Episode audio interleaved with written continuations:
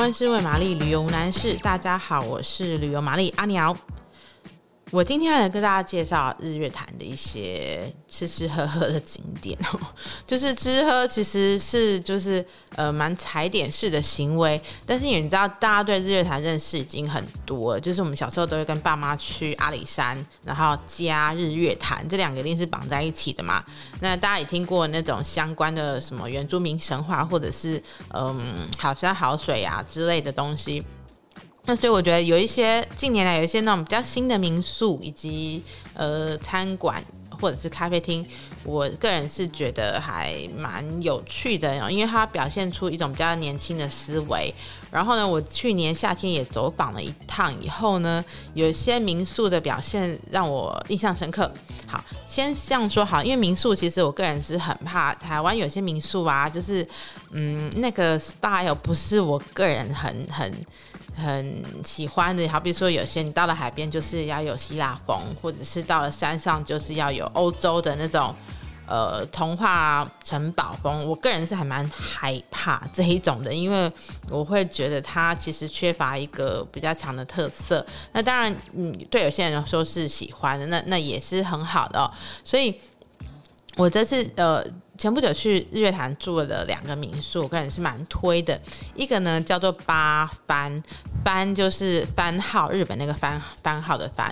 那它其实，我觉得我喜欢它的地方是这个，嗯，主人啊，把它打品味是很大气的，而且是 classy 的，就是说它没有特别的偏向什么风，然后它很有自己一贯的核心思想哦。那我觉得这个核心思想就是说，呃，亲近自然，然后 eco friendly。那因为八幡它是在那个，嗯，你要经过一个小径，开了暗蒙蒙一段。如果你是晚上去的话，你要开过一段暗蒙蒙的树林，你会以为你迷路了，然后才会抵达它那个地方。那它它周围就是一大片，前面一大片的草地，那加上白色的建筑本身，其实它房间不多，我记得没错，它好像就是四间而已。它的单价是偏高的，可是呢，因为我在那边住过以后，我觉得。它是我心中接近，你知道日本的那个星野饭店集团，对不对？那我住过几家，可能是青森北海道，或者是在，嗯、在在八重山群岛那边哦。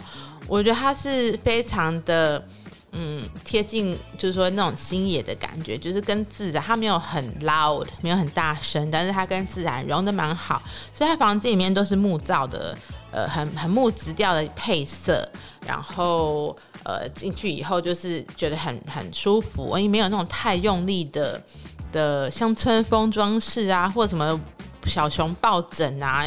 我个人是还觉得，其实那个东西就是蛮，嗯，是一种心灵上的累赘。我喜欢就是轻轻悠悠，可是又有一贯特色。所以我觉得八番就有这个感觉。那其实你一到以后，他就会先给你迎宾小点心哦，都是那个。管家，他们戏称自己是管家，但其实就是就是主人呐、啊，是有有一对年一一个年轻家庭，呃，一个家庭里面的年轻人来做的哦，然后他们其实都很有个性，就是说如果你你可能。态度不好或刁难奥克，其实他们也会说好，没关系。那也许就是这次没有我们没有缘招待你这样子。那我觉得有个性其实是好事，因为他很清楚他要的是什么。那这个也会反映到他们房间里面。那好比说他们的呃那个盥洗用品都是用绿藤生技的，然后他会给你那个呃竹子做的牙刷，就是说它不是那种塑胶牙刷，以免造成环境污染。那早餐的话也是非常的丰盛。呃，就是管家自己做的，然后食物都是看起来非常的鲜艳，有健康，不是呃随便搪塞的早餐，所以我还蛮推荐大家，可能如果说家族旅行或者是包栋，因为它其实单价稍微偏高，比较不是那种背包客或者是。小资小资 couple 的人去住，但是呢，如果你有家人，就叫叫爸妈出钱，对不对？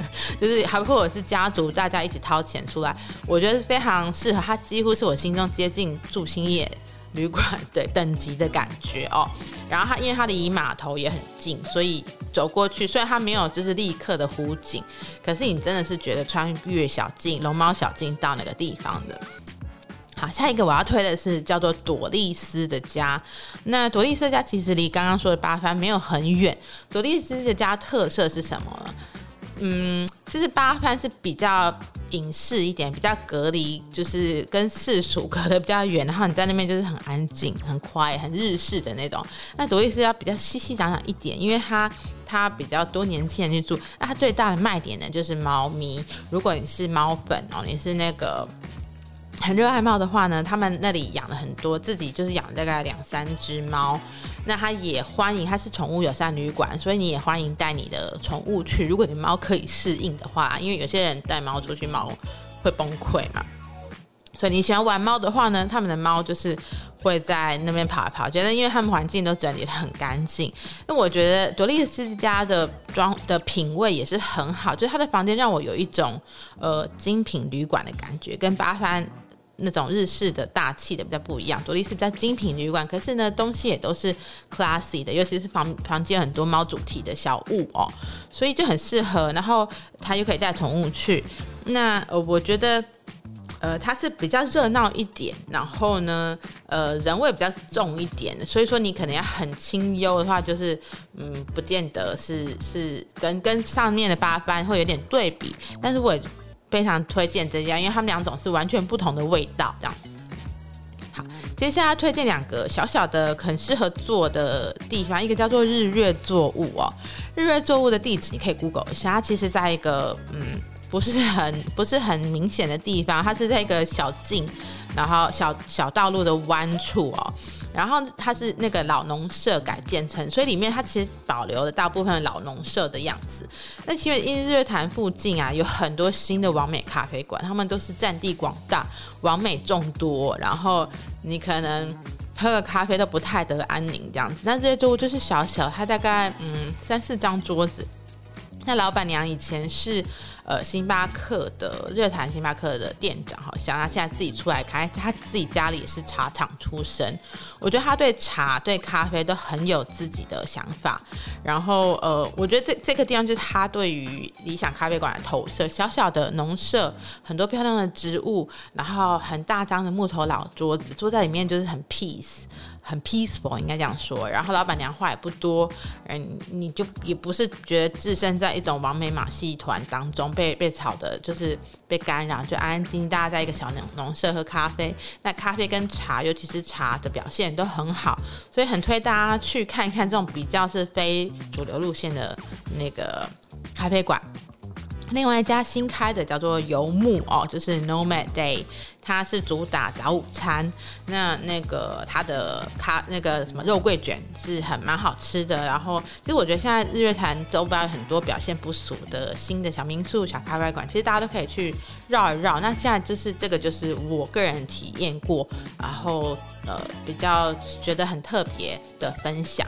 所以下次就是你去做完那个呵呵 做完那个日月潭的船以后呢，也可以就是去探险一下，找一些比较不一样的地方，而且现那萤火虫季可能也快要开始了哦，呃，所以不失为造访日月潭的一个好时间。因为到夏天的话，人潮又涌入了，就是也可能房价会呃房间会比较难求，所以这适合好去去日月潭看看喽。喜欢我们的节目，可以分享跟订阅，再给我们五颗星的评论。